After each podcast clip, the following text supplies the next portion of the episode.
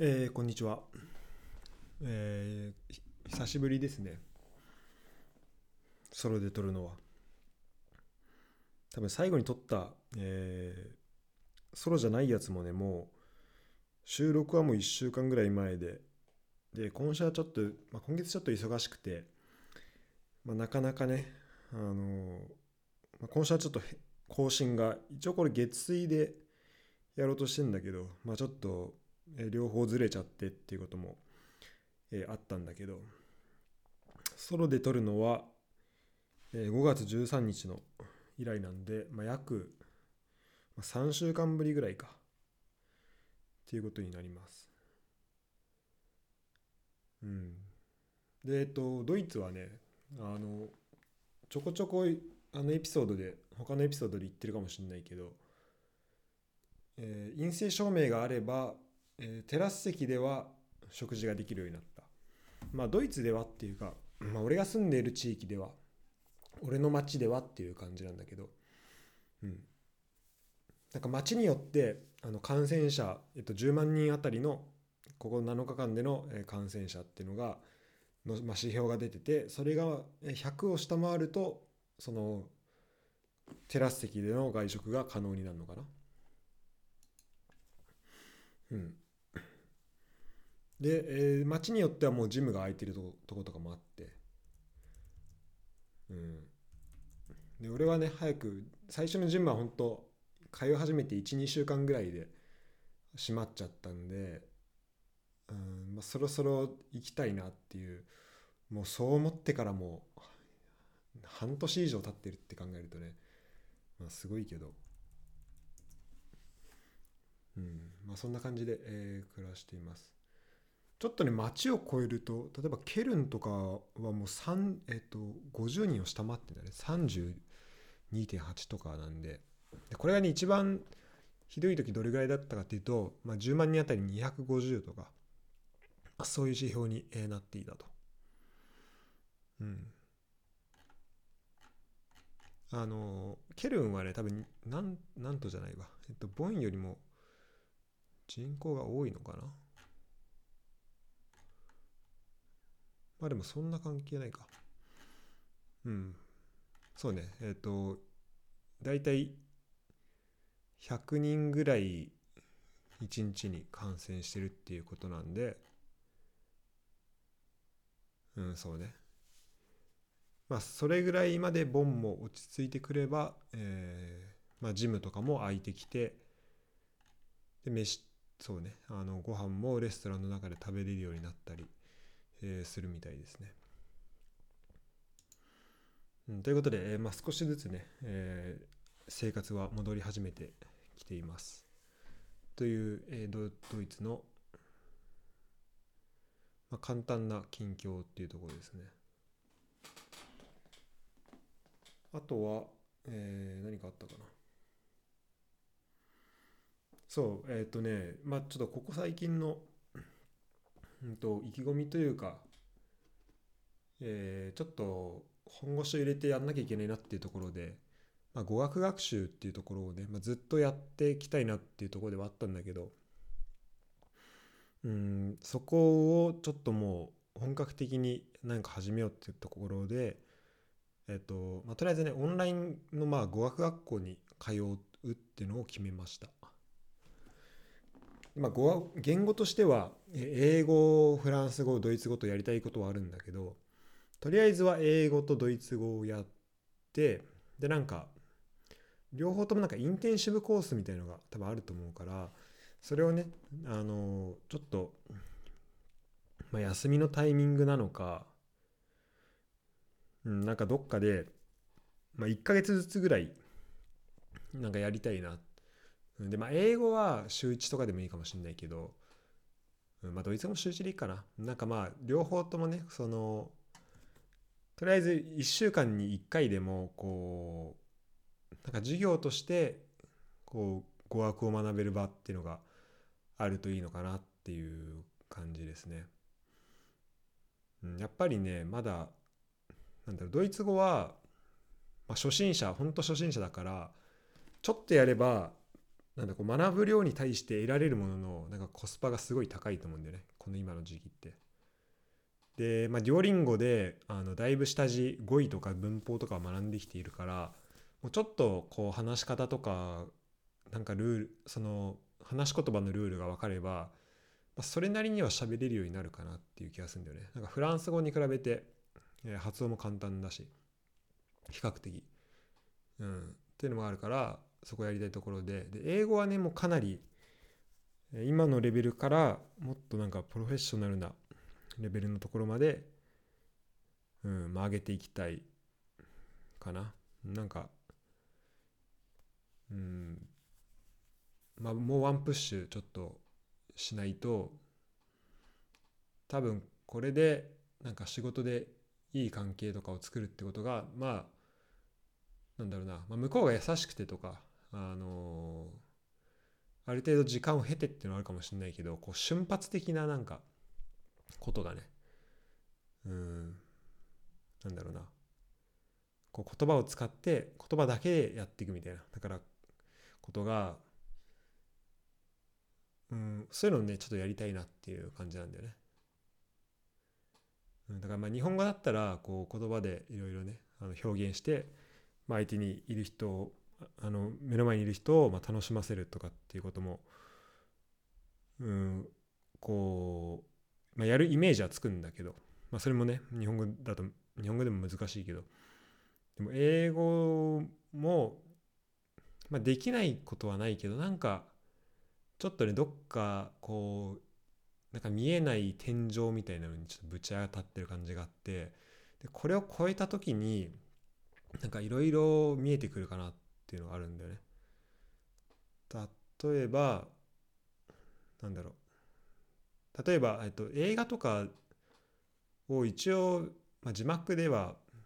なんか見れているけど見れてストーリーとかを終えているけどなんか細かいセリフが分からなかったりとか、うん、でそれもなんかめちゃめちゃ細かいところっていうよりは、うんと、なんかストーリーの大筋のところでなんだろうちょっとちょっとこうストーリーここ知ってたらこうストーリーのヒントを得れるのになみたいなところを、まあ、もしかしたらこう逃していたのかなとか、うん、でそこはあの言葉じゃなくて、まあ、映像の情報でこう補っていたりとかっていうこともあのそそっちの方でまあ理解していったってこともまああって。まああの自分がね喋る時はこう相手の顔を見て話すこととかそれが多いからまあ相手の相手がどうやって喋ってるかが見えていてでそれと音声セットで、まあ、相手が何言いたいかが分かればまあいいっちゃいいんだけどでもやっぱりうんその音で聞いて分かるっていう方をもうちょっとこう深めていきたいっていうのは、うん、そこのね精度をもっと上げていきたいなっていうのはあってでそれができればなんかうん。なんか今ね自分がもうさすがに英語で何か読むってことに対しそれがもう絶対嫌だっていうふうにはならないんだけど、うん、まだねこう完璧にこう心を許せているわけではない気がするんだよね。なんか頭の中として。でこれってもしかしたら人によってはもうこれまあ今俺20今年で27になるけど27じゃもう遅すぎてなんだろうもっと子供の時にやっとかないとそういう英語のはつかないって言われるかもしれないけどでも多分今俺はこの日本人の日本人のというかこうネイティブじゃない人の英語学習レベルで言うと多分、まあ、8割9割ぐらいは、まあ、8割ぐらいかな、まあ、来てると思うんでね。うん。こうまあ、文法とかあのなんだろう、まあ、レベルで言うとえっ、と、まあ、ヨーロッパの基準で言うとなんかあの米 B2 とか C C1 とか、言われるぐらいまでには来ていると思うんだけどそっから多分そっから先がねさらに面白いと思うんだよねこの語学を学んでいった時に。でそれこそ、まあ、文化の違いあの英語圏同士の文化の違いとかも、まあ、どんどん見えてくるだろうし、まあ、まだなんかそんな今ぼんやりとしか見えてないけど。うん。そうねだから。でこのねポッドキャストも今まあにほぼ日本語だけどやっぱこう英語のエピソード英語のエピソードもどんどん増やしていきたい。ってなった時にじゃあ今この日本語でやってるぐらいのなんかあの、まあ、相手の話を聞くっていうところを英語でもできるのかなっていうのはちょっと、まあ、疑問に疑問であるところではあるんでね。うん。そうだからまあ、聞くっていうこう相手に話してもらうってところで言えば、まあ、コンキャストではできるのかもしれない。それはうん、俺多分こう相手が話しててなんか全然何言ってるか分かんないみたいなことはそんなないしこうこの質問を入れればこういう話をしてもらえそうだなみたいなのはうん、まあ、この相手がこういう話し方するのが好きだっていうのが分かれば、まあ、ある程度はねこう話せると思うから、うん、っていうのはあるんだけどやっぱその時に結構もう向こうのエンジンに頼りっきりみたいな感じになっちゃうと思うんでね。だからこっちがオイルをちょっと巻いて向こうに向こうの火力で走ってもらうみたいな感じになってもらうなっちゃうと思うから向こうの馬力任せみたいになるから、まあ、そこをねもうちょっと自分に主体性を持たせたいっていうのがあります。っていうのはこれ1個でまあ、えーと語学をね頑張りますっていう話ですね。えー、それで、えー、今日のちょっと久々なのでこうなんかランニング中とかにふと思い浮かんで、えー、メモしといたことなんだけど、えー、これがね「コンサルになるのはやめとけ」という元コンサルっていう、えー、タイトルなんですけど、うんまあ、それねこう思い浮かんだんですけど。まあ、これはあのちょっと個人的な経験で、えーまあ、俺が大学院の時かな。大学院、まあ、フランス帰ってきてちょっとしたぐらいの時にまあこう就職先就活的な感じでまあ OB 訪問って言ったらいいのかな。まあ OB 訪問じゃないな。うんあの、まあ、先輩のとこ先輩からあのまあ、大学の先輩からこう話を聞くみたいな、うんまあ、そういうね、えー、ところがあってそういう機会があって。でその人はその時も転職してる。で転職先でもともとコンサルでで転職してその転職先でもうめちゃめちゃ成功してるした先輩が、えー、いたんだけどでその人に話を聞きに行ってでその時になんかいやちょっと今自分の中でこういうことやりたくてみたいな。あこういうこういうこうこう,、まあ、こういう選択肢があってで、まあ、どういうふうにしたらいいんですかねみたいな話をした時に、まあ、なんかその先輩は、まあ、どこでもいいと思うけど、まあ、コンサルはおすすめしないよっていうことをね、えー、言ってたんだよね。なんでかっていうと今自分はここの今いる会社で、まあ、こういうことしててでこういうのやってるけどこれ全然コンサルあのもし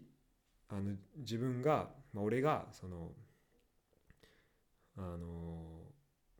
そういうね、まあ、俺が俺がやりたいと思ってたそのその職種がその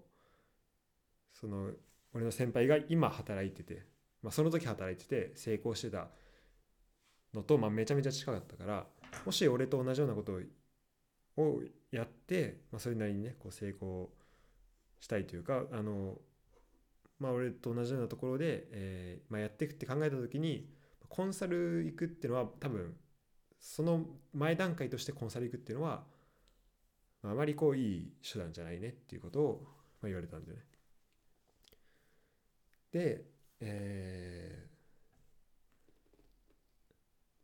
そう。でだからまあその理由としてねこう今もう使ってるものこのこのスキルって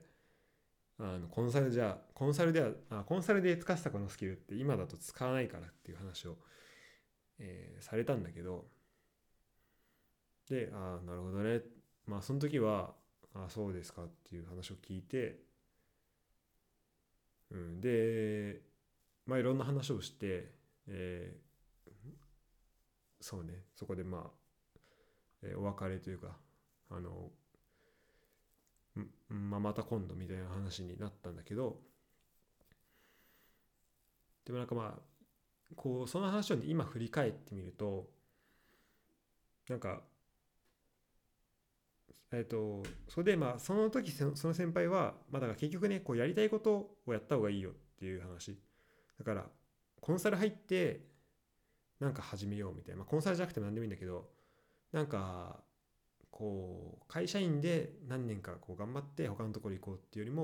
もう最初から自分のやりたいところに行った方がいいっていうような、まあ、メッセージだったと思うんだよね。なんだけどそうでまあそれはね分かるんだけどなんか結構こういうアドバイスってなんか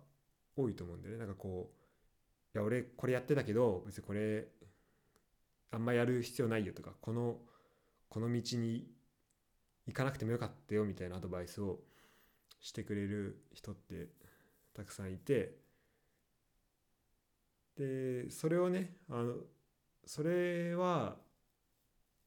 うんなんだろう、あ、る意味そういう意見が出てくるっていうかそういうことを言えるっていうのはすごいいいことだと思うんだけどなんかそれもなんかあくまでそれはコンサルまあ、コンサルだったらコンサルやってた人だからこそ、まあ、言えることっていうのも、あ、あるわけなんでね。でその先輩の場合はコンサル辞めた後にちょっと、えー、何ヶ月かこうフリーな期間があってでそこから、まあ、そこでちょっとまあ貯金を食い潰すというかその間に就職か転職活動とかちょっとその転職に必要なこととか準備をしてでそこその転職先でまあ、今すごい活躍をされてる人なんだけどでもなんかそのコンサルが意味なかったよって言ってるけどでも絶対その転職する時にもコンサルで培った技術とかそこのコネクションとかまあその貯金を食い潰せるだけのお金とかそれってでその人もそんな長いことコンサルやってたわけじゃないからから結構まあ短い期間ではあるんだけどそこって多分絶対なんか役に立っていたはずなんだよね。何かしらの形でこう役になったって言いだしなんかそこでコンサルまあ、こうそれがベストな選択じゃないっていうふうに思ってしまう思思ってしまうというか思うのも、まあ、分かるけどなんかそこも含めてなんだろうな、まあ、ベストな選択なんかそこも含めてもコンサルを選んだからこそ、まあ今、その今のその人がいるわけだし。うん。ってことでなんかこういやなんかいいいいんだけどそのコンサルになるのやめとけとかそういうことを言ってくれる人ってすごいまあなんかもう今だったらもうこうそういうアドバイスをくれる人がさ、まあ、どんどん少なくなっていくからなんかその意見はすごい、まあ、俺はどちらかというと聞きたいしっていうのはあるんだけどあるし、まあ、その人もその時のニュアンスとしてそのコンサルになるってことをまあ全否定していたわけではないんだけどこれがなんかたまにこうそれがね全否定のニュアンスになってしまう。ことがあるからもうもうそんなやってもなんか時間の無駄だよみたいなことになってしまうことはあそれを聞くことは、まあ、ちょこちょこあってなんか自分がもともといたところとかもともとやってたことを全否定していやあんなん時間の無駄だったみたいなこと言う人いるんだけどでもなんかそれも含めてのやっぱ今だと思うしうんなんかそこのなんかそこ通ってきたからこそ、まあ、今そう考えられてるってこともあると思うんだよね。そこに行ってなかったら今頃じゃあそっちのコンサルになっとけばよかったかなって後悔している自分がいるかもしれないしそのなんかやっぱそれってやってみないと分かんないからさ。なんかコンサルが転職だった人もいるかもしれないしあ転職だった人もいるかもしれないしなんかいや全然合わないわって思う人もいるかもしれないけどなんかそれも含めてこうやっぱやってみないと分かんないから、まあ、まずはだから自分がやりたいことをやってみるっていうことも大事だし。だからそういう意味ではその先輩はすごいなんかあのすごいいいアドバイスを俺にくれたなとなんかありがたいアドバイスをまあいただけたなと思うし、まあ、実際今のねや自分がやってることを振り返ると、まあ、その通りになんかできているのかなっていう、うん、本当やりたいことしか今やってなくて、あの基本的にはね大枠としてはその中の細かいところで、うん、なんか結構こう、うん、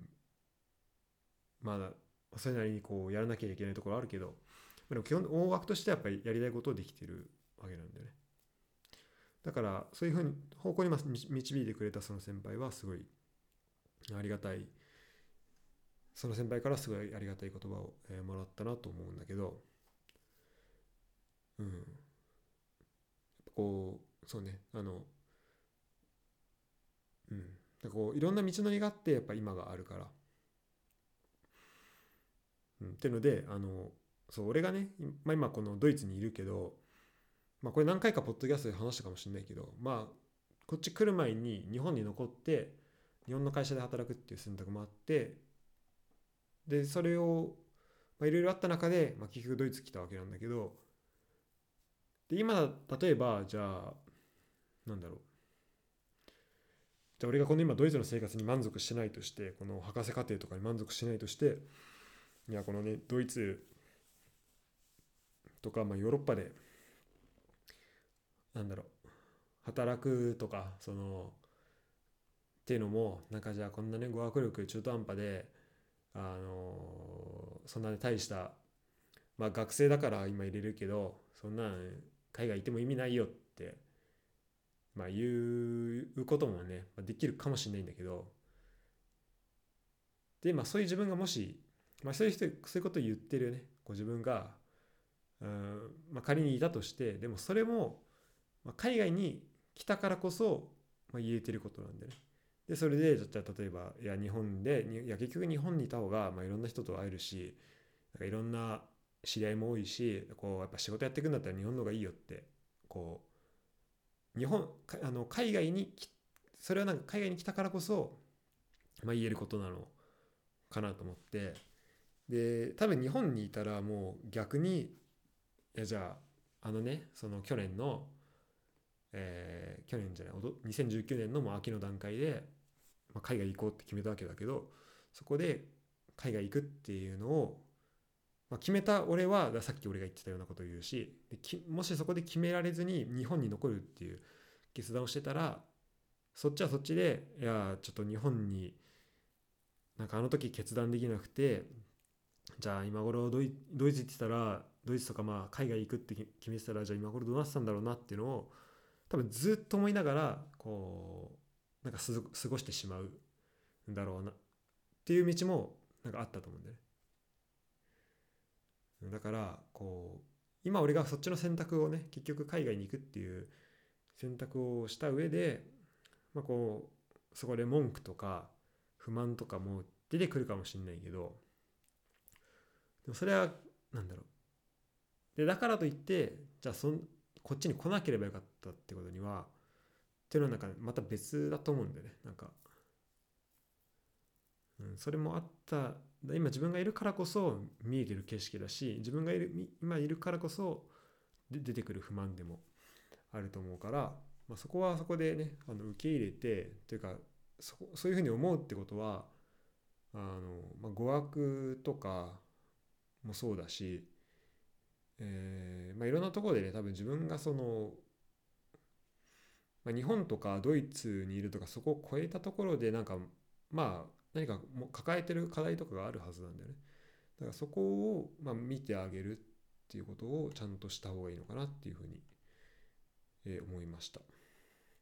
でちなみにまあそんなこと言うとねあじゃあドイツであんまうまくいってないのかなっていうふうに思うかもしれないんですけどうんまあそんなに問題はなく、えー、生活できてますね。うん。まあ今こっちはもうサッあそうね。とアンダー21の話とかも今度フットボール通信でフットボール支部でしたいなと思ってるんだけど、うん、なんか、まあ、徐々にこう人とも会えるようになってきてなんか週末もあのルームメイト以外とちょっと過ごす時間も増えてきたりとか、えー、していて。で逆にこうちとルームメイトとあのー、夜会ったりするともうあ最近どうみたいな話がようやくねこれがルームシェアだなっていう感じにちょっとまあなりつつあるというか、うん、そりゃね確かにねあのよくよく考えてみたらちょっとおかしいもんあの俺ね去年駒込でルームシェアしてたしてた時もそうだけどさ。例えばあの時だったら前半は近藤とずっとにいたりとかしてだからずっとまあ家にいて。でさもうずっとこう2人はいるわけじゃん。だからもうそれはなんだろ